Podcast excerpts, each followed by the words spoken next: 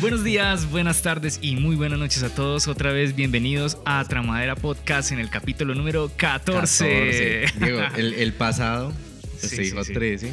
Y No, yo dije 12, me 12. equivoqué, me equivoqué. 12 y era Sí, 13. ahí lo corregimos. Pero ahí sale el pip 13. 13. Sí, pero ahí, pero ahí vamos bien, ahí vamos bien. ¿Qué más, No, bien, bien, bien. Señores, contento, un poco agotado por el día. La verdad, agotado. Pero, Entiendo, entiendo. pero motivado, motivado, motivado. Porque estás motivado. Motivado. No, porque estamos en- en- entre amigos y, y entre tramadores, tramadera. Total. Eh, el día de hoy tenemos un gran amigo, un, un gran conocido, que Un gran hace- invitado. un gran invitado que hace muy Muchas poco lo conozco, pero pues se metió en este grupo de, de locos, Sí, sí, de sí, es muy cierto. diamantes de, de la charla, de, de unas buenas copas, de una, de, un- de una buena tertulia. Eso, esa palabra me encanta. Sí. Julián Castro, ¿cómo vas? Muy bien, eh, Edwin. ¿Cómo vas tú? Ya, ya, ya le olvidaste el nombre mío. Es que el gordo siempre Sí, va a el ser gordo, el gordo. ah, el gordo. El gordo. Sí, es que no se olvida, eso es como el dedo Exacto. gordo, donde me pego en el dedo gordo. Entonces el gordito, sí, eso. Juli, ¿cómo vas, pues, hermano? Bienvenido a Tramadera Podcast. Muchas gracias por la invitación. La idea, espero, pasemos un rato muy agradable. Eso No, es. ya, ya lo estamos. Vale está aclarar que, que hoy pues las personas que nos están viendo pues en el canal de YouTube, que es donde subimos la parte de- de- del podcast en video, estamos en la casa de Juli que amablemente nos invitó eh, hoy para compartir en la casa de él. Aquí estamos tomando eh, unos buenos tragos, de pa- Ujú. compartiendo entre amigos. Yo, creo, yo creo que van a, hagamos un paréntesis, yo creo Sí, que sí, van a sí. preguntar, venga, ¿y por qué en la casa de Julián? Eh, Eh, No, hay, hay buenas razones. Hoy es como para también para darle un poco Dos- de variedad. buenas razones. De hecho, de hecho, de hecho hay que, hay que, hay que decir que en algún momento vamos a, a, a estar en otros lugares. Entonces, probablemente no estemos en la misma ciudad siempre. De pronto, en algún momento estemos aquí cerca. Hemos planeado, por ejemplo, hacer una visita dentro de muy poco a Santa Rosa, que quede como promesa. sí. Entonces, y vamos a como- hacer un, un, un- como un recorrido, cargando los equipos, poco a llegando a donde poco, vamos a ir. Eso, entonces ir haciendo pues como, como ir alimentando el, el programa. Julián Castro, un amigo que tuve la oportunidad de conocer hace varios años a través de otro amigo, Edgar, que de hecho nosotros cuatro solemos eh, parcharla o ah, salir juntos en, en- en Emparejados. parejas, emparejados, todos Tardear. estamos casados, a tardear. eh, El, el poder del anillo. Exacto, el poder del anillo, como le decimos nosotros. que no se va a interpretar como No, esas no, cosas de la policía de hace unos años. No, no, no, el por anillo de matrimonio. No, el anillo de matrimonio, exacto, el anillo de matrimonio, claramente. Julián es un amigo que lo conocí en unas circunstancias que, que nada que ver, que ahorita lo contaremos, pues cómo fue la historia que nos conocimos. Y él tiene unas grandes habilidades que yo quiero que también que hablemos un poco de eso en el programa de hoy. Eh, Julián es alguien muy teso para dos cosas que yo voy a decir puntualmente, al menos a lo que yo considero, que creo que son las top de él, él nos dirá qué más habilidades tiene. Y es la primera, vender, hacer ventas. Creo que el hombre tiene un recorrido en el tema de las ventas que creo que hoy vamos a tener de qué hablar de ello. Y lo segundo, que él es un fanático de los carros y un conductor tremendo. Conduce a una velocidad, ¿cómo decirlo? ¿Cómo decirlo, Julián? ¿A qué velocidad conduce? Rápidamente. 80, a 80 kilómetros por hora. Claro, La- 80 kilómetros. Hay que 80 respetar kilómetros. las leyes, por favor, no corran en la calle, corran en la pista. Es, es- es un, Exacto. es un conductor rápidamente responsable. rápidamente responsable, como dice Edwin. Él se dedica a conducir en pistas y tiene una habilidad tremenda para conducir. Lo he visto de mano propia, o sea, cuando toca inclusive conducir a alta velocidad para llegar a cualquier lado. Julián, nuevamente bienvenido al programa Tramadera Podcast. ¿Cuál es tu tramadera, hermano? Diego, mi tramadera, yo creo que, como lo has dicho, es la velocidad. Yo tramo con la velocidad eh, en todos los sentidos. Eh, siempre ha sido una pasión para mí el tema de la velocidad y lo llevo también inclusive al tema de las ventas y cerrar efectivamente una venta muy rápido. Eso es bueno, ce- cerrar efectivamente una venta. ¿Qué te suena eso, Edwin? Efectividad.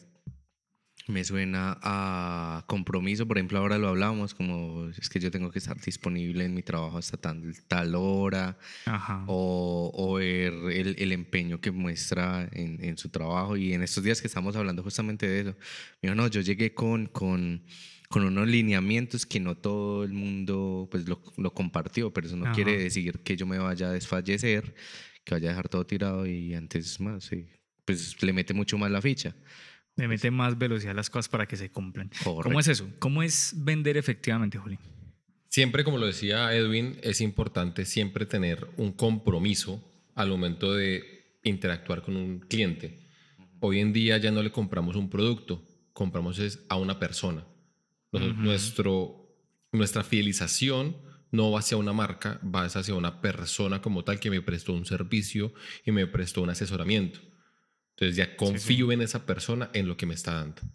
Entonces debo ser muy efectivo al momento de hacer la interacción y para mí siempre hay dos preguntas muy claves. ¿Le gusta y se ve usándolo? Punto. Sí, sí, ya simplemente es mirar el tema económico. Ahí dimos un preámbulo de todo lo que vamos a profundizar en eso. Yo creo que también es bueno que Juli nos cuente un poco la historia de él. O sea, esa, esa es la tramadera, la, la, la parte de la trama es contar las historias. Pues de dónde venís, yo creo que ya algunas personas que son de Colombia lo pueden reconocer por el acento o de pronto es que ya está hablando demasiado paisa y no está hablando de dónde realmente. Y eso que nos estamos ubicando en Pereira y también Exacto. entre esas, ¿qué hace Julián acá en Pereira? ¿De dónde viene? Listo, y o sea, qué toda hace la historia Pereira? prácticamente. Bueno, yo soy Rolo, yo nací en Bogotá, A Carachas. a Carachas, A Carachas. su merced. Eh, fui criado en Santander, en Bucaramanga. Mi familia materna es santanderiana, mi familia paterna es bogotana, Rola.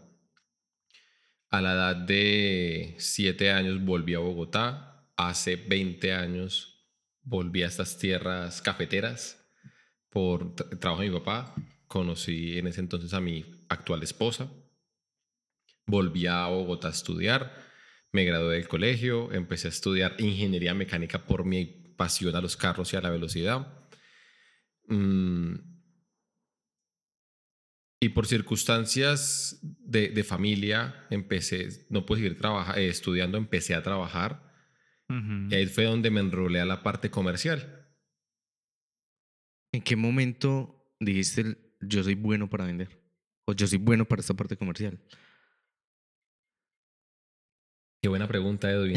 Y diga, cuando ven- ven- Bienvenido a Travera Podcast. cuando, cuando, cuando vendí mi primer play, cuando le vendí a un amigo en... Por ejemplo, yo tengo amigos que eran muy Sí, sí, buenos sí. vendiendo las planas de dibujo técnico en el colegio. No, ¿sabes de en qué punto más bien de pronto? En el colegio, eh, si mi mamá llega a ver esto, sabe que es verdad. Yo vendía dulces en el colegio y eso estaba prohibido. Mm. Mm. Me conseguí el distribuidor de en Bogotá, un distribuidor en la floresta de dulces, Sí, sí. obviamente para economizar costos y tener mayor ganancia. Tráfico de que- Trululú, güey.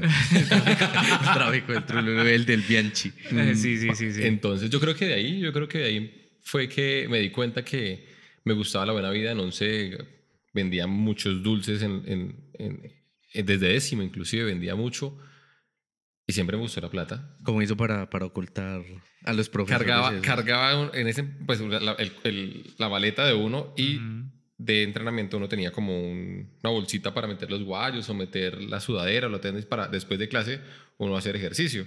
Sí. Ahí yo escondía Ya no Los llevaba guayos. Sí, Yo no llevaba, guayos, yo los llevaba los dulces. Ahí era donde yo siempre cargaba eh, la merca. ya, el tráfico del Trululú. Ahí debe estar escuchando el profesor o la profesora. ahí, Sí, Ah, con queso con razón de no fútbol este, Este muchacho. eh. Sí, sí, sí. Así. Yo creo que así empecé, eh, eh, desde el colegio. Fui, empecé a estudiar y como no tenía experiencia en ventas, Sí. entré a una compañía de turismo muy reconocida. ¿Podemos decir nombres? Sí, Sí, aquí se- claro. se, dicen nombres y Sí, se pero a madrea. menos de que vayas. Aquí se dicen nombres y se madrea, güey. Eso no, no le da problema. Sí. Eh, entré a Suana, entré a Constructora Bolívar, Grupo Bolívar, entré a Suana. Vale. entré como digitador. Yo tenía que digitar las ventas que hacían los liners y closers, en ese momento los vendedores de, de tiempo compartido. Y un gran cerrador en ese momento que se llama Antonio López me dice, Julián, usted está perdiendo tiempo y está perdiendo plata. Mm. Póngase a vender. Bueno, yo vivía con mis papás, no tenía responsabilidades. ¿Cuántos años tenías? 19 años. Ganaba bien, me daba pagando las nocturnas, porque yo trabajaba hasta las 10 de la noche, o a veces hasta las 11. Y le digo a Antonio, bueno, listo, enséñeme. Porque no, Ok. el, el- el poder de la venta no es solamente un canje de plata y producto, sino como le decía ahorita, tengo que enamorar a la persona para que me compre a mí, más no compre un producto.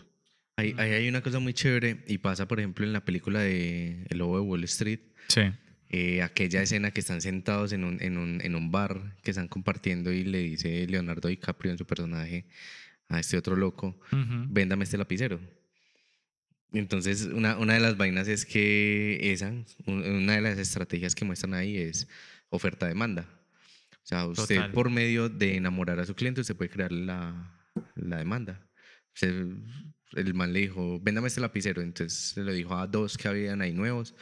Y no, que este es un super lapicero, que escribe negro, que no sé qué, no sé cuántas. Entonces que se lo pasó al otro. Sí, sí. ¿Tú, tú te sabes, sabes saben cuál es lo que pasa ahí? Entonces cogió y le dice, es que bueno, enséñales a vender. Entonces el que sabía vender, cogió y lo cogió y dijo, bueno, eh, ¿cómo es? Fírmame un contrato o escríbeme algo. Escríbeme algo en esta, en esta Escríbeme algo en servilleta. esta, en esta servilleta. No, pero no tengo lapicero. Ok, oferta y demanda.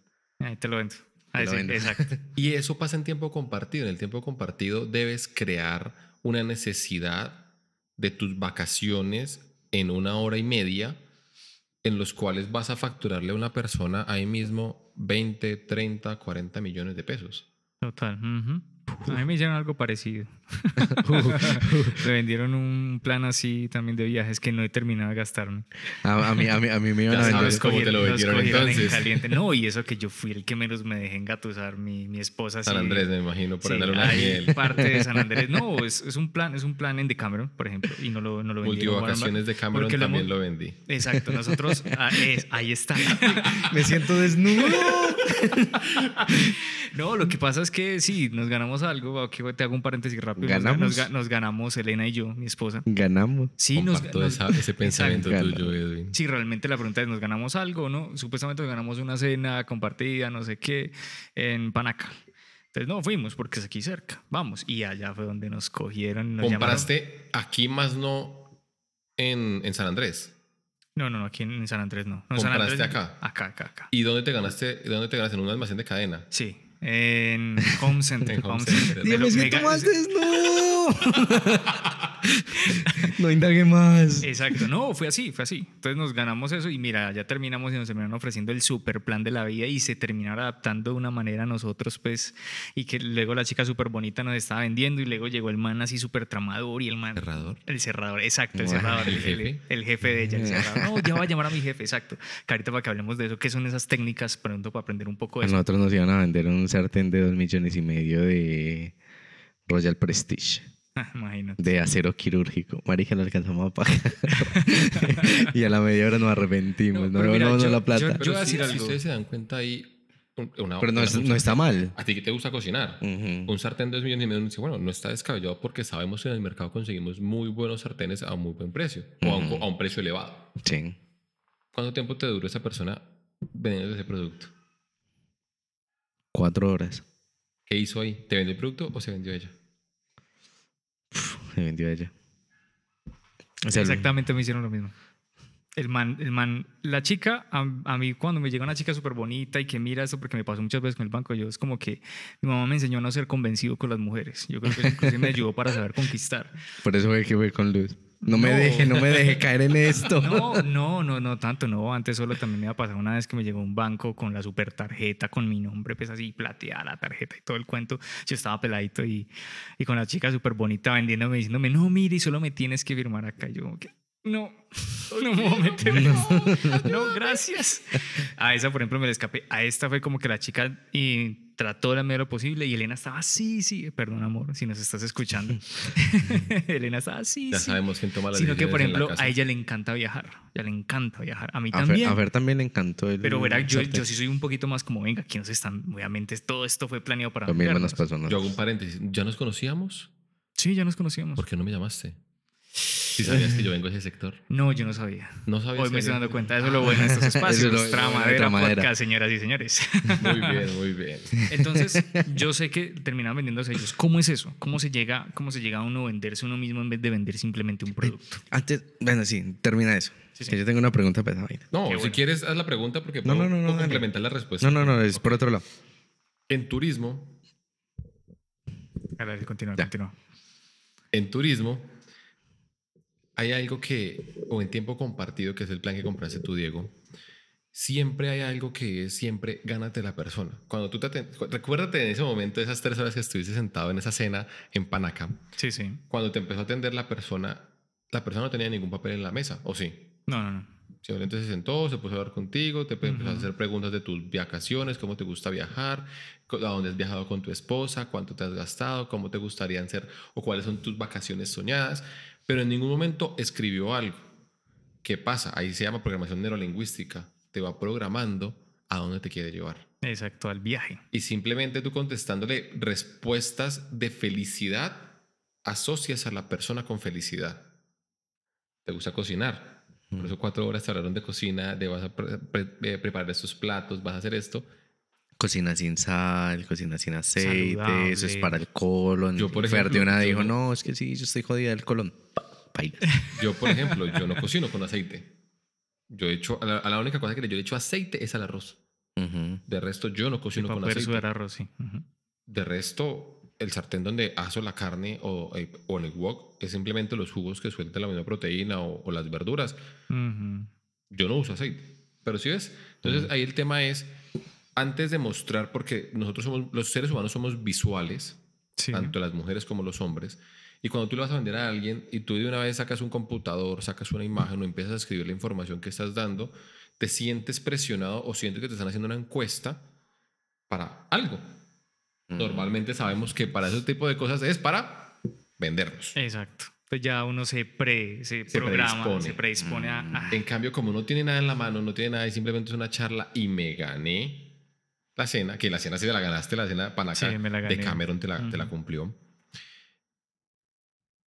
¿Qué llegaste? Llegaste a un punto de confianza con la persona para soltar tus sueños y esa persona que hizo. Convirtió tus sueños En, en tu necesidad. Ajá, exacto. y tu necesidad le tengo la solución.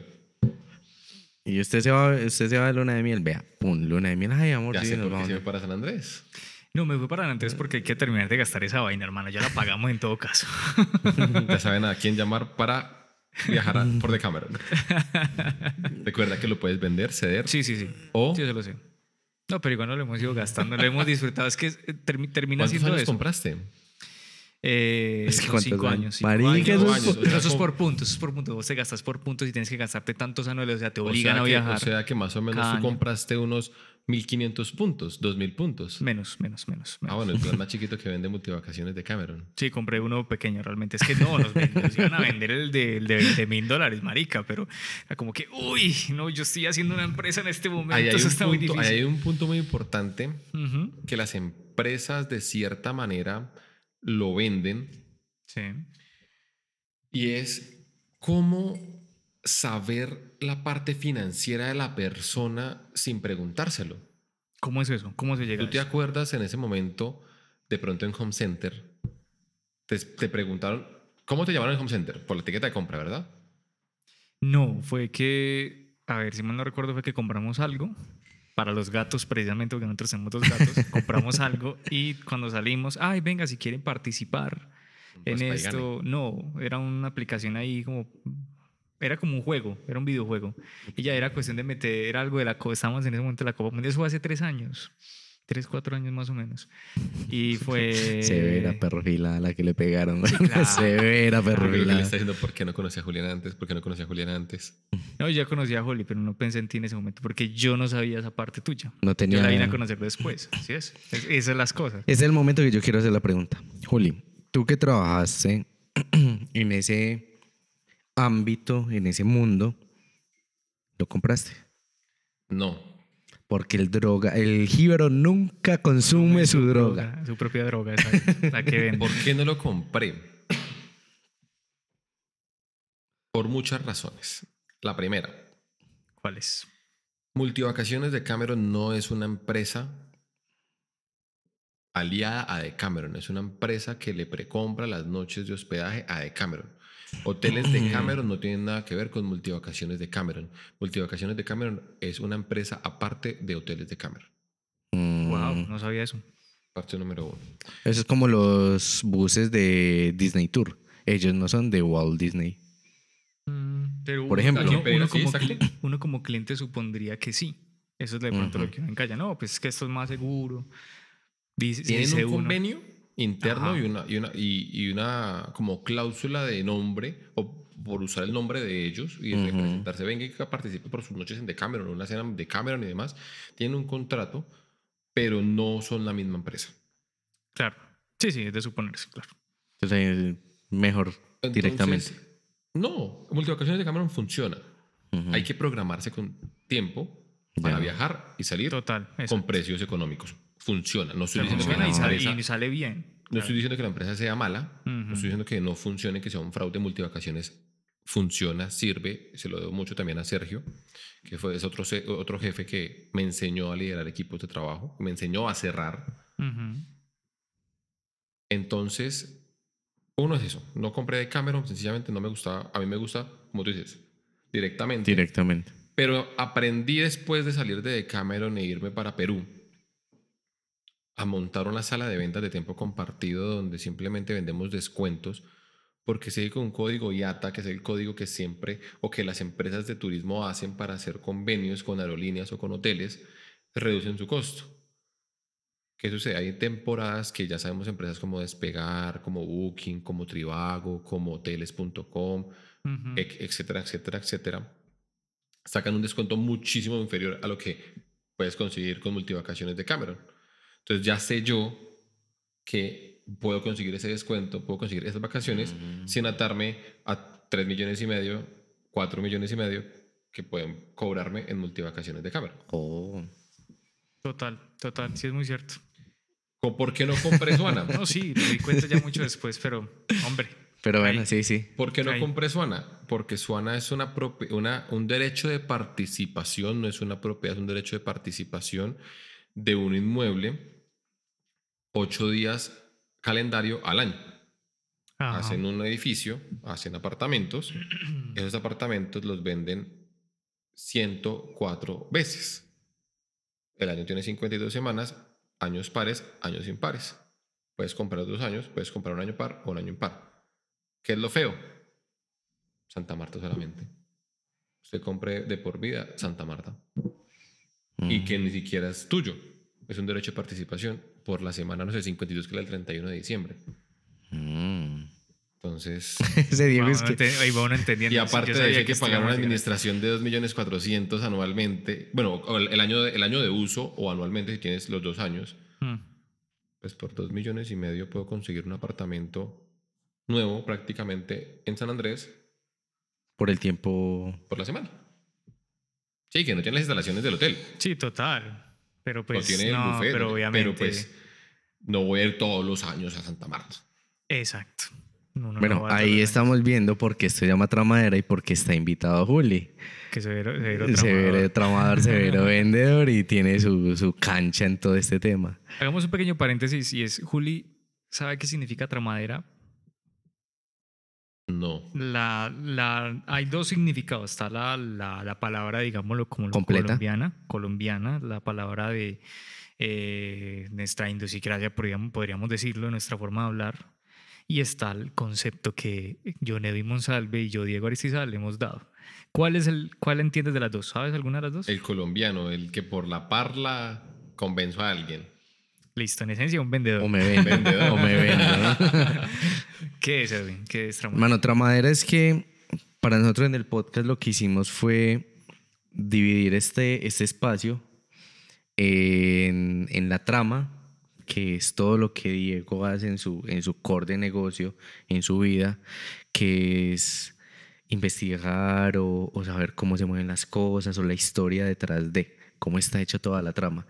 Y la madera, que es mi parte, que es como de qué está hecho, toda la parte tangible, como usted dónde viene y para dónde va. Ok. Entonces, esa es la parte de tramadera. En ese, en ese punto, hay una trama que nosotros queremos saber y es una persona que es tan tesa en toda la parte de ventas. ¿En qué momento converge eso en ser un piloto de carreras? No, y le voy a sumar. ¿Le va a sumar? Y junto eso, con, con eso, o sea, aparte de ventas, que es de tramar en, en esencia, o sea, se- se- ser tramador, eh, junto con ser piloto de carreras, sumémosle a ¿cómo juntas eso o cómo, digamos, haces coexistir esos, esos, esos perfiles tuyos con ser un ingeniero industrial? Uy, ¿Qué? una pregunta. Julián es un ingeniero industrial. una pregunta. Es que eso es una ensalada fuerte. Sí. Empecemos por, empecemos por el primer ingrediente. El tema de, de, Conducir. de conducir. Desde niño, a mí nadie me enseñó, me montó en un carro y me dijo, siéntese aquí, eso es el volante, eh, haga clutch, meta primera, vaya saltando despacito, primera, y se me apagó el carro. No. Yo desde que tengo uso de razón y que me acuerdo más o menos 5 o 6 años con mi papá, siempre le pregunté, ¿y qué haces acá? ¿Y cómo haces esto? ¿Y cómo metes primera? ¿Y cómo haces el cambio? ¿Y por qué la direccional? ¿Y por qué el freno? ¿Y por qué aceleras? ¿Y por qué en curva? ¿Y por qué en recta? Y las partes del carro y saber un poco más de la mecánica. Eso viene de niño, mm, creo que viene de familia. Mi papá le encantan Ujú. muchísimo los carros. Mi papá conduce a alta velocidad responsablemente, pero mi papá no va al límite que voy yo. Hasta donde tengo Entendido. entendido, lo he visto que O sí que lo ha dicho. o que me ha dicho. Tiene que guardar los, los límites de O, padre. o que te ha llevado también, porque una cosa es conducir el a tope, otra cosa No, es ah, conducir no. con mi hijo. y es como, No, "Oh, mira, algo, muy, solo, algo muy mi hijo no". vadio- algo muy, algo muy curioso, el mejor carro que mi papá de pronto ha tenido hasta, hasta el momento ha sido un Optra 1.8. En ese momento, en ese momento era, mm, es meca- él fue mecánico. De Bogotá, mi mamá es santanderiana, Socorro Santander. Y siempre nos gastábamos un promedio de cuatro horas. Mi papá le entregaron el carro, vámonos para el socorro. Me acuerdo tanto, eran los 50 años de mi tía, o 60 50 años de mi tía. Nos gastamos dos horas y media. Mm, me pucha. ¿Cuánto normal? ¿Cuánto Cuatro. regular? Cuatro. Cuatro, Cuatro. cuatro a modalidad rápida mía. No, no, no, no tope mía, sino rápida mía. O sea, ¿Y rápido, ¿Cuánto en un transporte público? seis horas, siete horas. Uy, pucha. Ahí se podrán dar cuenta de cómo. ¿Cuál, es la vía para ir allí? La, la, La, del que mi sol. papá tocó ese. No, no, porque eso es por la, por la por la 80. Nosotros salimos por el norte. En ese momento mi papá cogió vía Tunja. En Sí. Tunja uno coge vía eh, Barbosa Santander. Santander Oiva, Oiva Socorro. No, hasta allá, o sea, la vía Tunja sí me la sé. De ahí para allá sí. en para. Tunja uh, puedes coger o para Sogamoso, Sí, que sí. es para los llanos, Ajá. o para Barbosa, que es para Santander, o Ya. para Villa de Leyva. Ya, ya, sí. ¿Listo? Eh, suena San Gil. Sí. Socorro, son- Socorro son 21 kilómetros antes de, de San Gil. ujú. Delicia. Me imagino. El récord que no he podido, bueno, sí pude, ya lo pude, ya lo pude, el récord, ya lo pude, por así decirlo, cumplir. Es Pereira, Bogotá. Mi papá hace 20 años, donde no había doble calzada, vía Armenia, donde no estaban los viaductos que hoy por hoy existen en la línea, donde no había túnel, donde no había la doble calzada subiendo de Calarcá hasta, el- hasta el alto, sino que era uno y uno. Mi papá se gasta cuatro horas hasta Bogotá. Y tampoco estaba la doble calzada Ibagué-Bogotá. Mm. Estaba, eran dos subiendo, uno bajando, y, y de Ibagué a, Mel- Mel- a Melgar, a Silvania, uno y uno. Mm. Hoy por hoy yo me pregunto mi papá, ¿cómo hizo para gastarse cuatro horas a Bogotá? No comprendo. O sea, si yo lo hice cuatro horas, Doble calzada, doble, doble. calzada, a 150, 160 sin parar. Responsablemente, claramente. responsablemente. Transito. No comprendo mi papá cómo lo hizo. Ahí, nos- ahí nos damos cuenta dónde está la avenida. Ahí, ¿De dónde viene? ¿De dónde viene? de dónde viene la avenida de la velocidad. Sí. Entonces, mirar mucho Fórmula 1, Ajá. mirar mucho NASCAR, mirar mucho... también apasionado a los videojuegos. Ok. En su momento Gran Turismo, entonces también te enseñan cómo manejar para coger la curva, para cortar, en qué momento frenar, en qué momento acelerar. Entonces uno, lo, uno, uno, pues si los pilotos profesionales usan los simuladores o esos videojuegos para entrenar, no es porque sí, Ajá. Ujú. porque así en la vida real baja- Sí, porque baja- tienen físicas muy Sí. parecidas a la vida real. Sí. Exacto. se debe manejar. Y hoy en día los videojuegos ya tienen mucha, mucho realismo. Por ejemplo, Gran Turismo 5 tiene mucha realidad y el carro no frena y un, carro que hoy en día en la calle no frena tampoco frena en el videojuego. Ujú. Sí. O sea, cada vez las que, por ejemplo, por ejemplo, yo que también he jugado simuladores y todo el cuento, a mí me pasa algo y también conduzco, pero pues no a tan alta velocidad, pero en carro, en moto, pues es otro cuento. Mis respetos. Este es otro que le gusta la moto. Por Eh, cierto, ya ahí pero- vamos contando otras sí, de John pero- González. Hay algo que a mí me hace falta y es el tacto. Eh, Para decirlo el tacto, la sensación, la sensibilidad. Porque, por ejemplo, usted en el simulador usted puede tener pues, sensibilidad y vibración. Pero en mi caso, moto, la sensación de darse duro, de caerse, no va. Por eso no manejo. Por eso pero tengo cierta seguridad. Pero, pero entonces es, es esa vaina. O sea, en, el simulador sí. Pues es, es lo de todo. Está el. Me caí, algo- estar, algo reiniciar. importante. Está el reiniciar, pero ya sabes por qué te caíste. Ujú. Y ya conoces en el videojuego cómo lo haces. Y conoces tu videojuego. También debes conocer tu carro O tu o moto. tu moto para saber cómo poder, hasta, primero hasta dónde va, hasta qué límite va. Ujú. Eso me lo enseñó mi papá. Siempre debes conocer el motor hasta dónde te alcanza y tus frenos hasta dónde te alcanza, qué, qué tiempo tienes o qué distancia tienes para frenar. Sabio.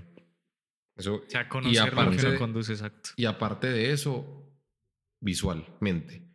Tú tienes que mirar de- debajo del carro, por las llantas, por dentro del carro, o sea, muy visual. Tener una buena visión periférica también. En O la, sea, moto, en la moto es muy complicado. O sea, mis respetos a los que manejan moto. Responsablemente, porque los que no, me Sí, sí. gustaría que... Checa ayer. Digámoslo así, Checa ayer. Hasta ahí, digámosle que sí. Sí. Porque uno mira, uno mira en el carro, en el carro tú vas quieto y tienes la misma posición y simplemente va aumentando la velocidad. Sí. Y, el, y el, el ángulo de cierre aplica más en la moto que en el carro. En el carro también aplica. Pero yo en el carro tú puedes mover y tu periférico todavía puedes por el rabillo del ojo, como se dice coloquialmente. coloquialmente, puedes alcanzar a ver todavía un poquitico de la visión. En la moto tu rabillo del ojo, o sea, el casco, pierdes Ajá. visual. En cambio, en el carro es un poco más grande. Pero lo primordial es conocer. Si, si consigo una moto grande, se me montaría. Yo ya me la he montado en la en el carro. Vía Armenia de pronto. Y de punto 30 para arriba. Punto 30 para arriba. Donde no tenga, donde no, donde no tenga yo carros en contra. Y simplemente voy así y ya. Es bueno. Más no que me reciba otro carro que vaya bajando. No, pero es bueno, es chévere, es lindo. Ujú. Me gusta, me gusta mucho. Las motos me gustan a mí. Les tengo mucho respeto por temas de mis parejas, por así decirlo. No he podido tener una moto. Ok, ok, ok. Pero entonces sí te gustaría tener una moto. Sí. Sentir. El- el eso, eso- eso es un paso bueno. Eh, Juli, falta otro tema que nos toques y es. Listo, ya, Ya hablamos sabes. del Juli que vende, del Juli que corre. Bueno, ahí estamos, ahí estamos, espera, estamos no, en tres eran- eran cosas. tres y, y falta el el del. Juli y, y falta el del Juli Me- ingeniero. me- no, me preguntaban cómo está el tema de la venta. No, cómo, el- cómo la velocidad o la, la- el Ujú. conducir pasa del tema de la venta. Y es el mismo ejercicio que hicieron en Decameron. Exacto. Contigo, en Decameron, tú tienes un tiempo límite y sabemos que el cliente, si tú no lo aseguras de una vez, Se te va. Ok. Fresco, no. Ahí, ahí están sonando de fondo los perritos. Pues aquí en Tramadera Podcast va y viene. Suenan los Ah, perritos, se pasa Aquí- aquí pimienta. editamos solamente cuando toca hacer una pausa, sí o sí. Pero el resto no. Ok, ok, ok, perfecto. Entonces, en la velocidad lo aplico en ese sentido, porque cuando, me, cuando Antonio López me enseña a mí a hacer liner, no closer, Ok. me enseña a enamorar a la persona y a persuadir a la persona para que me dé la información que necesito para vender lo que yo quiero. ¿Listo? Ujú. Y eso lo tengo que sacar 45 minutos. El liner Ok. tiene 45 minutos desde que se sienta en la mesa para ganarse a la persona. Que después llegan unas hojas y que la pelada llenando a- a- rápido eso y alza la mano. Va a llamar a mi jefe. Pero antes Sí. de eso, la persona te hace a ti un pacto. ¿Te acuerdas? De un hoy. Há- Házmelo, házmelo, házmelo ver, házmelo ver porque es que es, que- Listo, es que es el tema de ver cuando uno ve la técnica detrás de donde se da cuenta de, ah, esto me lo hicieron. Hace, yo creo que hace unos cinco años no hago un pacto, seis años. Voy a, voy a intentar recordarlo porque he cambiado de sectores. En ese momento estoy en el sector educación, entonces es muy diferente. Sí, sí. Dale, dale, dale. Sí, yo- yo Eh, cuando dicen pacto. imagino- Listo, Diego, entonces vamos a hacer un, un trato. Si hoy yo te muestro un programa que te gusta, ves que lo puedes usar y si financieramente lo puedes pagar, ¿comprarías el programa de nosotros? Me lo hicieron. Me lo hicieron. Salud, salud, salud, salud acá. Bueno, yo, entonces, concretando, concretando esa parte, para que, para que pasemos a, a- a otro tema que, que me gustaría que hiciéramos acá en Tramadera Podcast, porque aquí todo es posible. Uy, Dios mío. Eh, Pero espérate, no he terminado de por responder. eso, por eso, ¿cómo llega a la ingeniería toda esa parte, la parte de ventas, la parte de la velocidad? ¿Cómo algo llegas a que- estudiar in- ingeniería industrial? Hay algo que siempre desde casa, y creo que estamos casi en la misma generación los tres, nos dicen, usted debe ser alguien en la vida, Debe ser profesional. Y hoy Mm. sabemos que si no eres profesional y si no tienes de pronto un- una especialización, no te contratan para cargos obviamente ya más directivos. Tomo la decisión de estudiar una ingeniería porque me gustan los números, no una administración de empresas porque no me voy administrando, me veo más en tema de vendedor siempre y de liderando equipos de trabajo.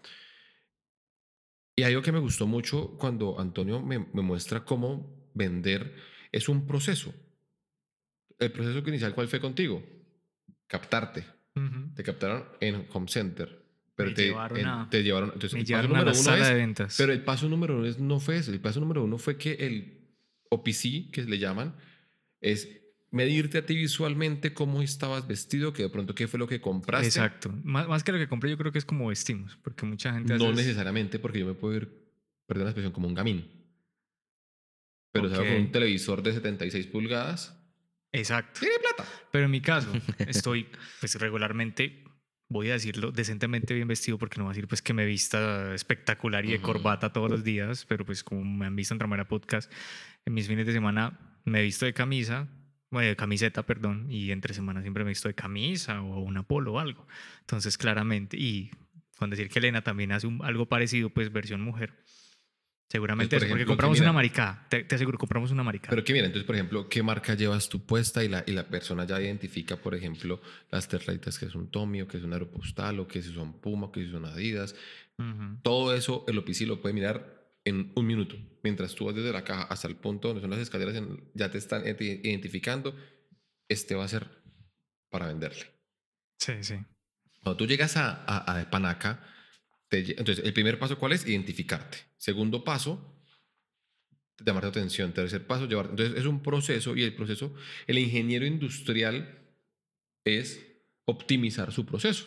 O una de las tantas aristas que tiene la ingeniería industrial es optimizar procesos. Entonces yo digo, me gustan los procesos en la venta, también me gusta la parte de- de recursos humanos y me gusta mucho la parte de logística. Esto abarca lo que yo quiero, lo que, lo que yo quiero para mi vida. Por eso decido tomar la decisión de estudiar ingeniería industrial.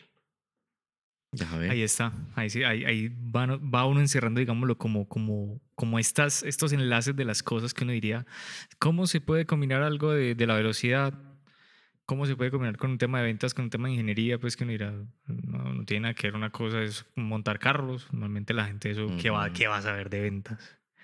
O alguien de ventas que se va a dedicar a los carros, otra cosa, la gente solamente quiere es plata y venderle a otro. Pero pues. ¿sabes cuál es mi sueño? O- sí, ¿cuál es mi sueño? Porque todavía tengo la edad para lograrlo, ser piloto de avión.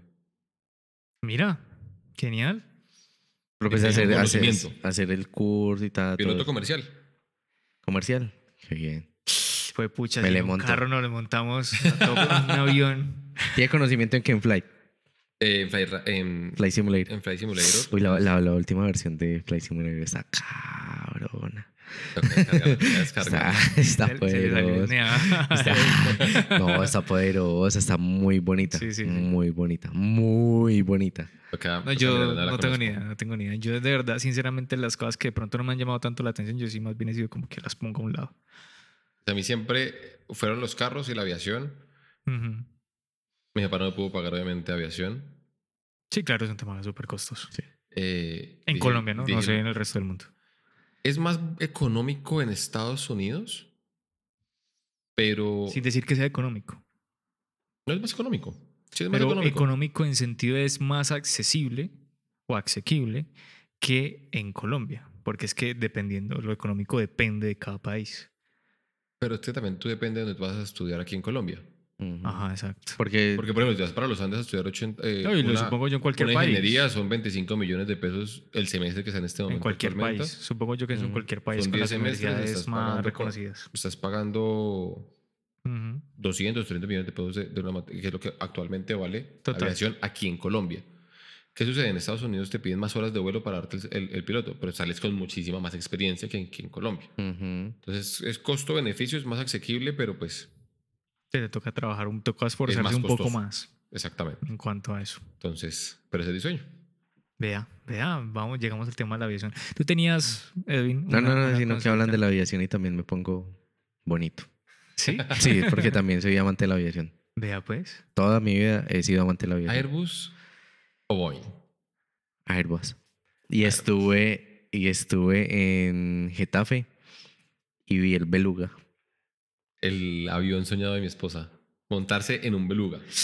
Hermano, es hermoso. Yo sí, eso no tengo ni idea, Eh, marica. El Beluga, el Beluga es el El avión de carga. avión de carga que carga aviones. Ujú. El avión que carga aviones. Se imagínese la envergadura, la El avión, el Ah, avión, lo que carga, grande que tiene el que avión ser. arriba, lo más, o sea, o el fuselaje del avión Ujú. internamente lleva la envergadura de los aviones comerciales que Ujú. normalmente Wow. montamos. Wow. Y es muy bonito porque tú lo ves y es un delfín. Por eso se llama beluga. O sea, el, el cosito es igual al No, es una beluga. Mira una beluga Ujú. y mira, el, este está pintado, es como una beluga, como un Sí, y le, y le pintan la carita como un beluga. y Ya sé que va a llegar a buscar cuando va a mi casa. No, viejo, Beluga. y es muy lindo. Estaba, estaba yo caminando por Getafe y yo ya sabía que estaba La fábrica. la fábrica de, de los beluga en Getafe. Mira. Yo, guay, todo el cuento. Cuando iba yo caminando por allí, iba justamente para el Decathlon. Iba a comprar las maletas para regresarme. Sí, sí. Y oye, así cuando sonaba, shhh, y yo, eh, qué chévere. Cuando volteé, mire, ese mastodonte. ¿Conoces un Antonov? No, Más grande. Mm. Muchísimo más grande y suena tres veces más. Qué Es bueno, quiero, qui- quiero verlo. Eso solamente por, por el hecho de que para mí un avión comercial es gigante.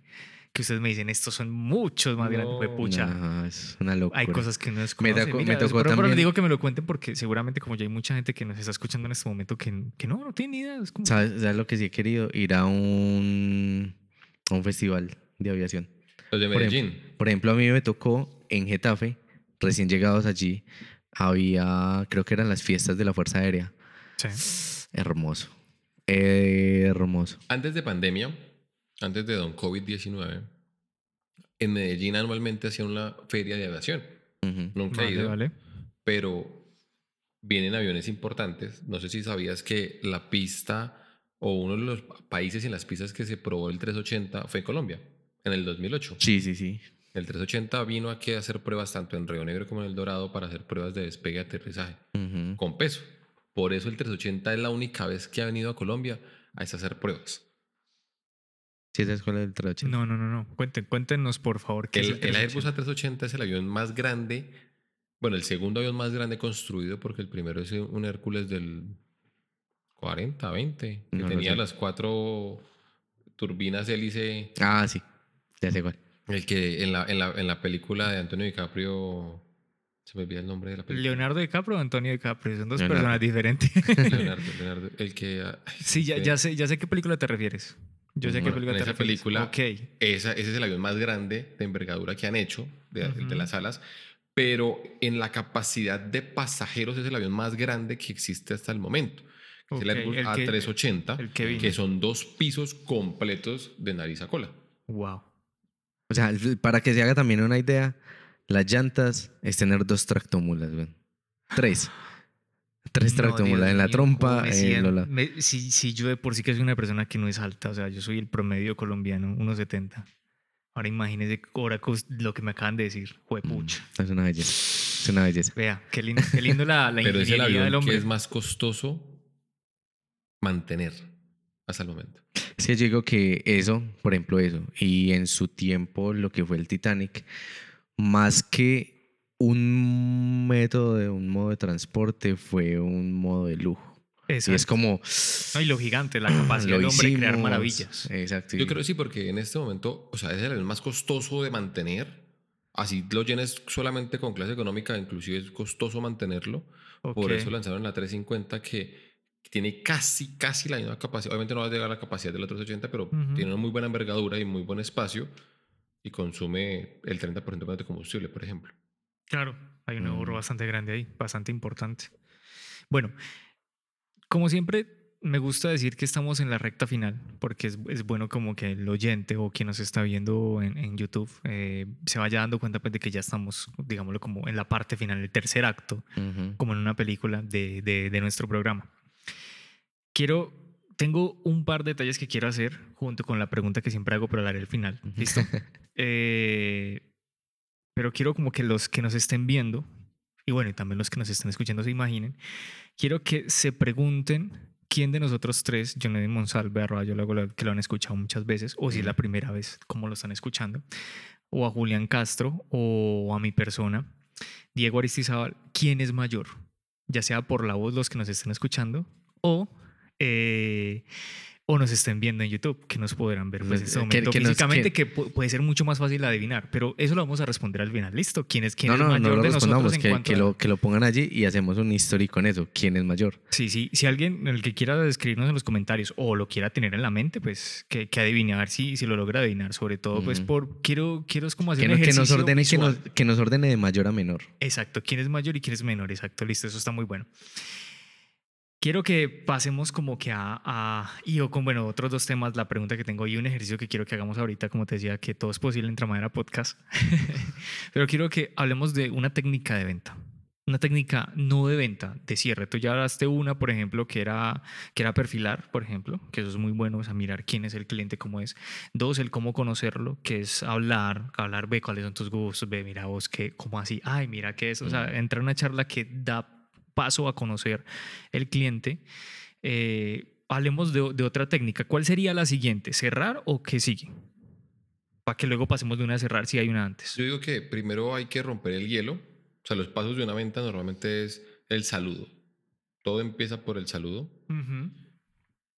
Segundo es romper el hielo. De cualquier manera. ¿Cómo llegaste aquí? ¿Cómo te vino con la llegada? Eh, ¿Te fue fácil? No. Con cualquier bobada, la persona se suelta. La tercera es persuadir, ganarse la persona. Ok. Con preguntas de lo que necesitas tú venderle. Por ejemplo. Por ejemplo, ¿qué quieres que te venda? Ese dejémoslo para ahorita. A ver, tú un ejemplo, ¿qué quieres que te venda? Mm, un computador. Un computador. Bueno, Edwin, ¿qué, qué, qué quieres hacer con el computador? ¿Qué estás buscando con el computador? Yo, yo quería hacerlo del computador porque sabía que Diego se responde en su mente. Que él sabe que yo necesito un computador en ese momento, cambiar mi computador. Yo te podría decir, no, pues optimizar mi tiempo de desarrollo, necesito para mi Y para optimizar tu tiempo, ¿qué necesitas? Necesitas una memoria RAM, más, más memoria RAM, más mejor procesador, mayor capacidad, disco sólido, disco eh, eh, Duro. duro, necesitas eh, la fuente de energía, necesitas tarjeta graficadora, ¿qué te dedicas tú? Entonces, ya sé que es un producto, que es el computador. Entonces tengo que hacerle, antes de decirle, no, ese computador tiene 512 de memoria RAM, tiene X, Y, Z, las especificaciones. Ujú. Primero le pregunto, ¿qué necesitas? Para saberle qué le voy a ofrecer. Exacto. Y esas son las preguntas que yo hago normalmente antes de ofrecer mi producto para irlo, ir sabiendo qué necesidad tengo que crearle y si lo que yo tengo no se lo puedo suplir, ¿cómo se lo voy a suplir? Yo en este momento estaba, hace una semana estaba buscando aprender inglés. Y no quiero decir nada más. Sigue Diego. No, no termina. Entonces, entonces parte, parte uno. Nos estamos riendo porque es, eh, antes de que, de que cierres ahí, para que luego llegamos con esto, porque me parece interesante que lo hablemos, es a lo que te dedicas hoy, pero entonces termina, Ok, termina. parte uno, entonces es saludo, romper el hielo, hacer una Ujú. persuasión para saber qué necesitas, muestro mi producto, Sí, sí. Ahí sí. sí, después de saber qué necesita, muestro mi producto. Y lo tercero y fundamental, y antes del cierre, es saber si te gusta o no te gusta lo que te estoy vendiendo. Ok. Porque es que la plata es para gastarla. Y hay- hoy en día hay mil formas de uno financiarse, de pagar, de acuerdos de pago, mil formas. Pero si yo no te digo a ti, ¿te gusta lo que te ofrecí?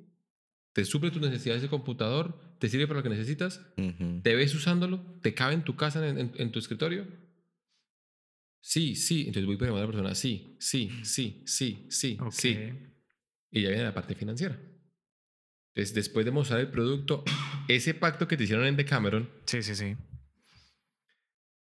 yo no lo hago. Porque, pues, obviamente, uno en, en un centro comercial o en un producto que tú hagas, si le muestro algo que pues no aplica porque, pues, llegó a la persona simplemente a la empresa donde estás Claro. trabajando, lo que estás vendiendo. Pero sí, al final de mi presentación del producto, ¿te gustó el producto, Diego? ¿Te ves usando este producto? Sea un carro, sea un servicio, Ujú. te suple tus necesidades, sea mm, una educación, sea una salud, te suple lo que estás buscando para que te cobijen. Ujú.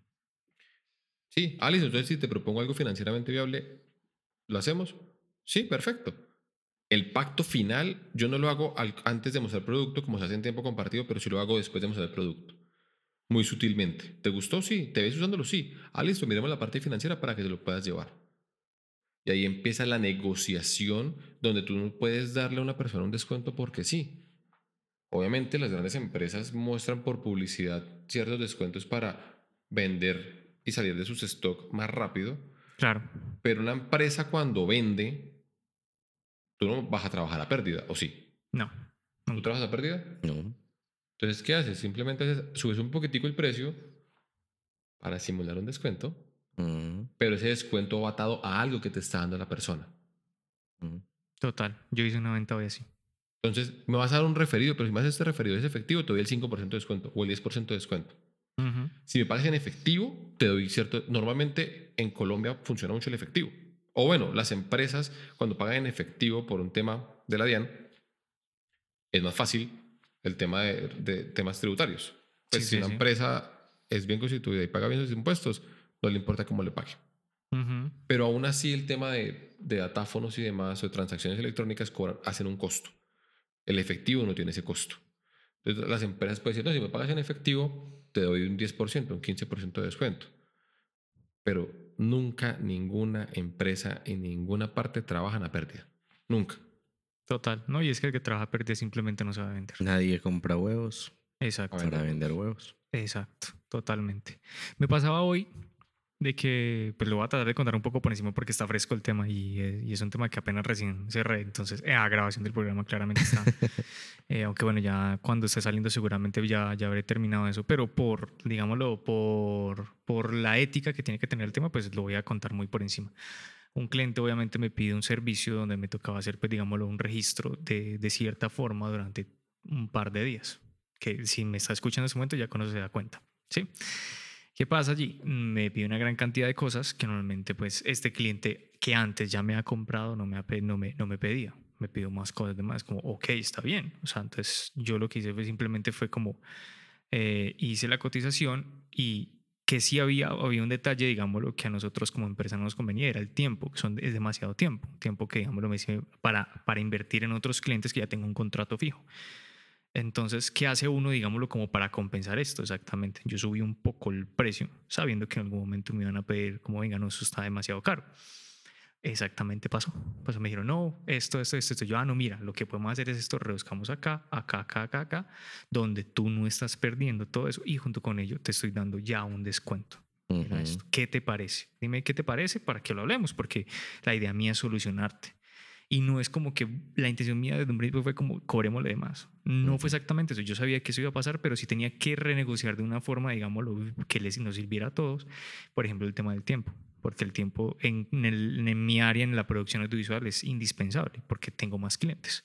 Y digámoslo, no es una empresa, no, es, no, no funcionamos, si bien hay procesos estructurados, no funcionamos como una fábrica. Sí hay procesos, pero cuando se trata de temas creativos, se puede ampliar, se puede extender más allá de cuando una máquina llega y corta aquí y la otra máquina hace esto, eh, empalma allí.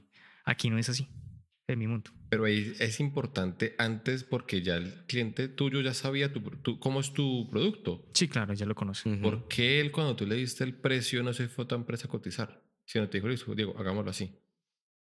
Seguramente porque ya... Por la confianza que te por la tenía. confianza, Porque digámoslo, ya en te cuanto al conoce servicio. a ti y ya le conoce el resultado. A Diego, no le compró a Rockstar. Exacto, Ujú. exacto, ¿no? Y ya, ya conocen un poco eso. Y casualmente es una persona, digámoslo, con la que me tocó negociar esto, es una persona nueva. Porque con las personas que antes me tocaba negociar, porque eso es otra, o sea, depende con quién negocies. O sea, una cosa es tener aquí, digámoslo, yo, yo en el tema de las ventas he sido un poco instintivo, porque yo no he estudiado ventas. Pero ahora que cuentas un montón de vainas, me doy cuenta que ciertas cosas he hecho bien y ciertas cosas he hecho mal. Por Mm. ejemplo, siempre sabemos en empresas medianas o pequeñas que existe ese tema de subir el precio para dar un descuento para que la gente me compre. Ujú. Tanto la persona Ujú. que vende como la que compra lo sabe. Sí, sí, es verdad.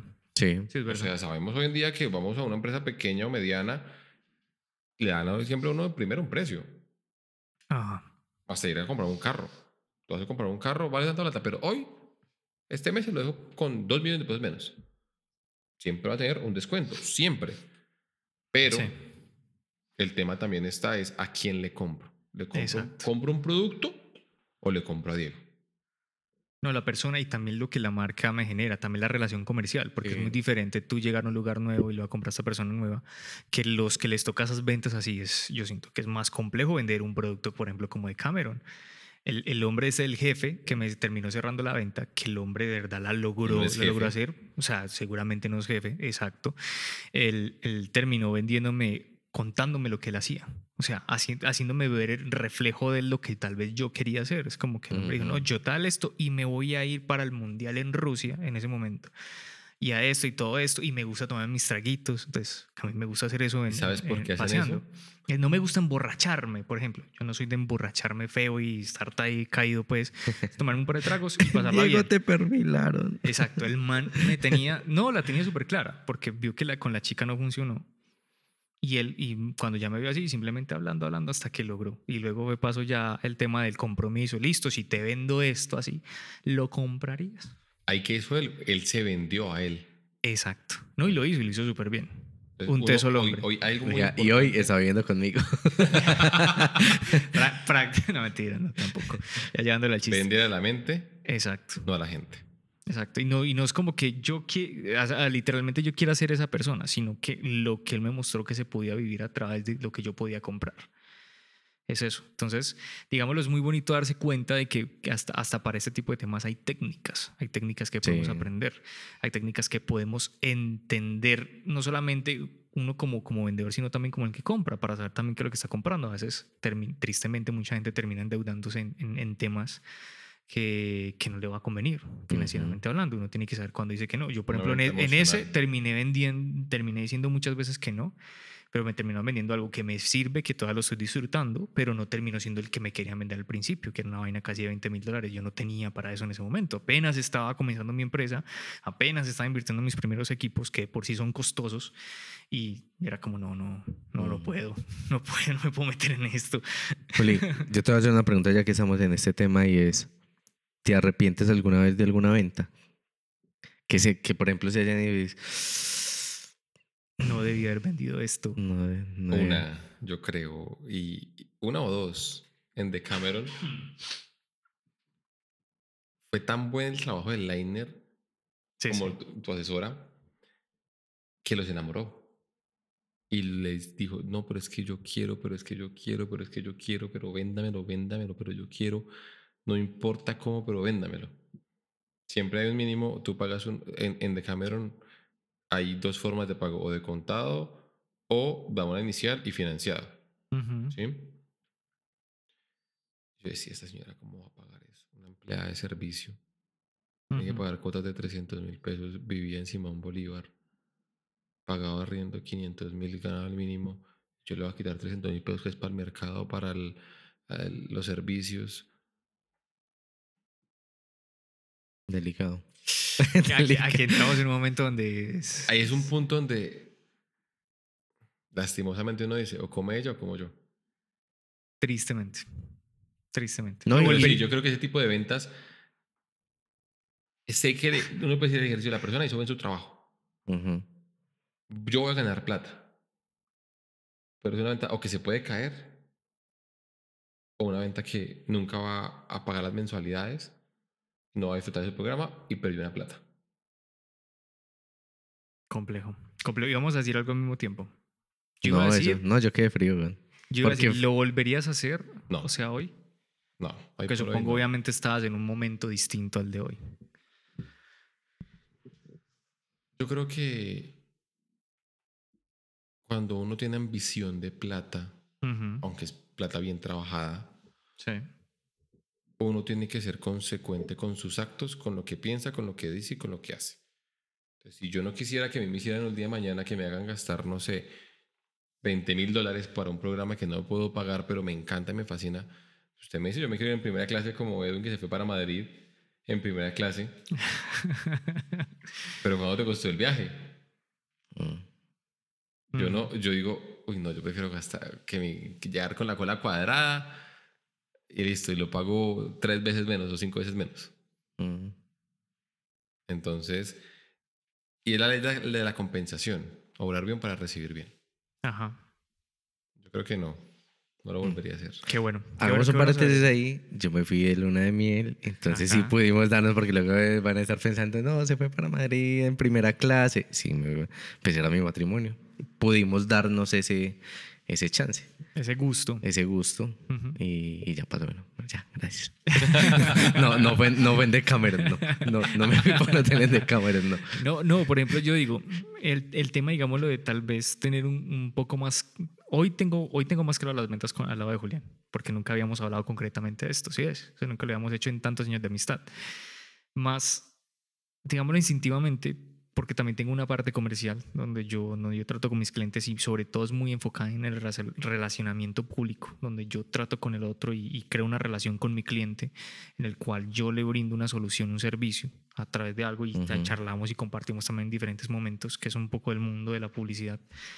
En este, digámoslo, el tal vez instintivamente entender ciertas cosas o tal vez las aprendí de otras personas que no soy consciente hoy, eh, me sirvió, digámoslo como, sí, terminé comprando, terminé comprando de Cameron, pero hoy no me quedo, porque en ningún momento fue una carga, en ningún momento fue un tema eh, que, que me costara a mí un 20 mil dólares, no fueron 20 mil dólares, fueron Sí, mucho haga- menos. haga más claro. comprar Menos. lo que puedo pagar. Exacto, lo que puedo pagar, lo que pude pagar incluso en ese momento y hoy perfectamente ya lo pagamos. Por ejemplo, con el carro Fue que yo genial. compré ya hace casi, llevo 10 meses, 9 meses con el carro. Sí. En costos yo puedo comprarme un carro de alta gama. Ajá. Y se consigue en el mercado un carro de ese precio Ujú. por alta gama. Pero ¿cuánto me vale el impuesto? ¿Cuánto me vale el seguro? Ujú. ¿Cuánto me vale el mantenimiento de un carro de, de alta gama? Total. A un carro gama media. Ujú. Sabiendo que es la misma plata. Entonces, comprar lo que puedes pagar y lo que puedes mantener. Exacto. Es Sino verdad. que, sino que eso también se viene en una mentalidad de viejo, no gaste más de lo que gana, por ejemplo, o no gaste más de lo que se puede gastar. Exacto. Digamos lo que Porque- yo fui concreto en ese momento. Porque es que, desgraciadamente, a uno como empresario, como emprendedor inicialmente, eh, digamos, pudo haberle pasado a Diego, como pu- pudo haberme pasado a mí, o te pudo haber pasado a ti, Juli, o a muchas personas, o a los que nos están viendo, nos están oyendo, que hago, por ejemplo, un ejemplo muy claro mío. Yo tengo un equipo de hace 10 años, que hace 10 años fue un top, un portátil que fue un top. A hoy, ese portátil me funciona a la perfección. Pero estoy en un, en un tiempo en que digo, bueno, viejo, ya son 10 años que le tengo que dar de baja, ya, ya se pagó, ya lo libré, ya todo el cuento, ya debo de actualizar. A diferencia de alguien que, por ejemplo, está empezando en el mundo audiovisual, no tiene, por ejemplo, todavía sus clientes o no tiene un flujo de dinero, un flujo de caja y dice, no, es que para yo empezar necesito un equipo de 20 millones de pesos. Y se endeuda y no, se va por yo que allí. yo 12 años me, me compro Porque, un equipo de 20 millones de exacto, pesos. porque es, porque es la mentalidad de, viejo, usted puede hacer cosas muy buenas Ujú. en lo que pueda tener a la mano y ya al son de que van tocando los tambores, ese son va bailando. Hay algo también Total. importante y es comprar con calidad. Exacto. Saber comprar. Una cosa es lo que comprar lo que puedo pagar, pero lo que estoy comprando, ¿qué calidad estoy comprando? Ujú, Total. Es yo verdad. Por, yo por 30 millones de pesos, un carro puedo comprarlo, un Chevrolet suponiendo que con 50 millones, un Chevrolet, un Beige o un chino, un, un- un Cherry o un Kia. Ya sabemos cómo funciona cada marca. Ujú. qué respaldo tiene cada marca y qué garantía tiene cada marca y cómo funciona el, el- la calidad de cada marca. Total. Y si no saben, pues cojan el celular y llamen a su amigo que sí sabe, como el día que yo me vaya a comprar mi carro, que llamaría a Julián, por ejemplo. O el día que yo estaba comprando mis equipos o mi, de cómputo, todo eso, llamé a David. Cuando yo compré la cámara, Exacto, me llamó a mí Llamé a para Diego. comprar la Cuando cámara. Edgar fue a comprar el carro. me llamó a mí. Exacto. Entonces, es, eso para, también es algo que hay que tener el- eh, los amigos. Yo fui concreto con, con el vendedor y le dije, cerrando ahorita lo que estaba diciendo, yo le dije, ven, hasta aquí podemos y lo voy a hacer porque pues Elena estaba como que sí, hagámoslo, hagámoslo, hagámoslo y claramente no le iba a pagar, yo solo íbamos a pagar entre los dos. Ujú. Entonces yo dije, no, pues hagámosle, podemos, sí podemos, sí ¿Cuántos podemos. Y lo quedan? ¿Me vendes algunos? Eh, toca revisar porque creo que ya estamos ya, no, ya queda casi que lo último, ya tenemos el, el viaje de este año programado, todo eso, entonces, pero lo miramos, lo miramos. Listo, listo, listo. Ya estamos llegando a- al punto final, entonces quiero que con- concretemos pues varias cosas. Eh, todavía no va a llegar a lo de la edad, pero sí quiero que hagamos un ejercicio. Yo quiero que hagamos el ejercicio que tú comentaste ahorita, la película de- del Lobo de Wall Street de Martin Uy. Scorsese. Entonces le voy a decir en este momento a Julián que me venda esta, este, este vaso, esta, este vaso de whisky. Juli, véndeme este vaso de whisky en este momento. Bueno, ¿qué quieres tomar? Whisky. Whisky. ¿Sabes qué whisky vas a comprar? Sí, a mí me gusta el, el Red Label, el Black Label. Me encanta el Blue Label, pero es una botella que no, que no suelo comprar. Claro, el costo es más... ¿Y, y Sí, sí. normalmente en qué lo sirves? Pues a mí me gusta, obviamente, pues en, en- en un vaso de whisky, obviamente, y me gusta con, en, en las rocas, en, especialmente en este hielo que, que es redondo. El pues redondo que el- porque conserva más el, el- frío. Exacto, y se derrite menos, total. Se total. derrite menos, Me encanta. ok. ¿Te ha pasado que alguna vez has quebrado algún, algún vaso cuando los lavas o cuando Sí, me pasa mucho. Sinceramente me pasa mucho. ¿Por qué te pasa? No, es que cuando estoy lavando de pronto me descuido, lo pongo en algún lado que no es, de pronto no, no mido eso, no mido eso, de pronto lo pongo en algún lado y, me ha- y se me han quebrado unos cuantos vasos, no muchos, no es que ¿Y siempre haga. borracho has quebrado también? O, No, borracho, mira que no. O bueno, borracho no de pronto, prendo, más bien. No, no, tampoco. Feliz. no, happy nunca ha tampoco, sido bueno, eso. listo. Algo muy importante en los vasos y es el tema de- del grosor del vidrio. Total, total. que eso también ayuda, por ejemplo, si tú te das cuenta en las empresas o en los centros comerciales tienen vidrios de seguridad y son bastante gruesos. Sí, Son vidrios especiales diseñados para el tema de el, el impacto y que sean más resistentes. ok. Por eso este vaso en este momento tiene esa particularidad. Mm, Aparte que ayuda mucho el frío para que ese hielo que tú usas para tu whisky no Sí. se derrita tan rápido. Al momento después de usarlo y estés súper happy, no puedas tú quebrarlo. quebrarlo. Ujú. Entonces, ese es el vaso que en este momento te quiero ofrecer. ¿Qué tal te parece? Chévere. ¿Te gusta el vaso? Sí, está interesante. Hagamos una cosa. Voy a servirte un whisky y lo vas a probar a ver si lo comprarías. ¿Te parece? De una. Listo. Me lo vendió prácticamente. No, o sea, ¿sabe qué es lo más triste? Que yo me imaginé el sartén. yo me imaginé el sartén que me fueron a vender. Entonces, si te das cuenta, yo no, yo no empiezo a este vaso es más grueso porque es más seguro, porque lo uno, porque lo otro no. Hay una me preguntaste qué te gusta tomar. Lo de Wall Street. Ajá, exacto. Siempre es antes Señor, de decir.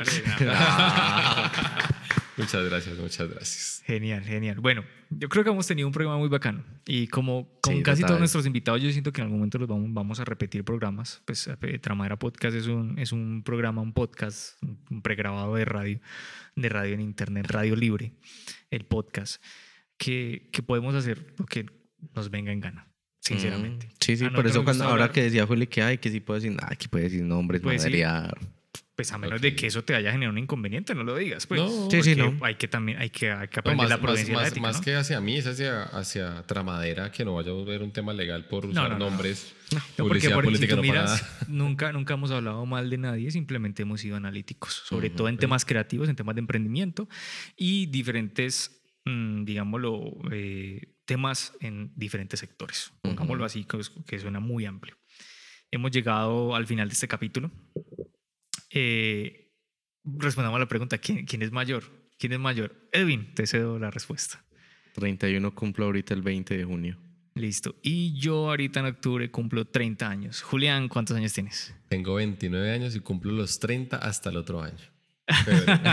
O sea que el mayor. Ahí, ahí- ahí la pregunta es, ¿se equivocaron? ¿Dieron la respuesta? ¿Quién vieron mayor? Porque suele pasar, lo digo por el día que conocí a Julián, que yo lo vi y yo dije, este tipo tan elegante, tan bien presentado. También puesto, Sin como decir que dicen yo no, me, yo no me presento bien, pues a mi gusto yo me presento muy bien.